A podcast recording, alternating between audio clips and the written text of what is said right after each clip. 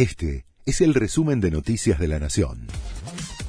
La Nación presenta los títulos de la tarde del martes 6 de junio de 2023. Yo no pertenezco ni voy a pertenecer a Juntos por el Cambio, dijo Juan Schiaretti.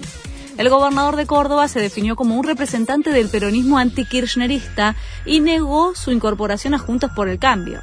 Además, llamó a construir una nueva alternativa política electoral para un gobierno de unidad nacional. Para eso vengo trabajando desde hace dos meses, agregó el mandatario cordobés. Anunciaron un nuevo paro de subte.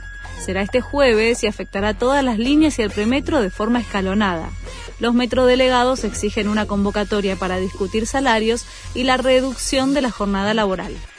Científicos alertaron que el océano Ártico puede quedarse sin hielo los resultados indican que el primer mes de septiembre sin hielo marítimo podría ocurrir entre los años 2030 y 2050, sea cual sea el escenario de emisiones de gases de efecto invernadero, explicaron especialistas.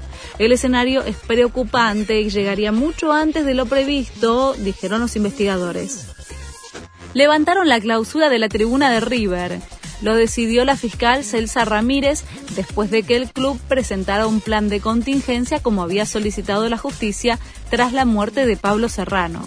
De esta manera, el sector desde donde cayó el hincha está habilitado para el partido de mañana ante Fluminense. Detuvieron a Elegante por privación ilegítima de la libertad. Además, está acusado de amenazas agravadas y tenencia ilegítima de armas de fuego. Fue tras la denuncia realizada por un joven de 30 años en la DDI de Moreno.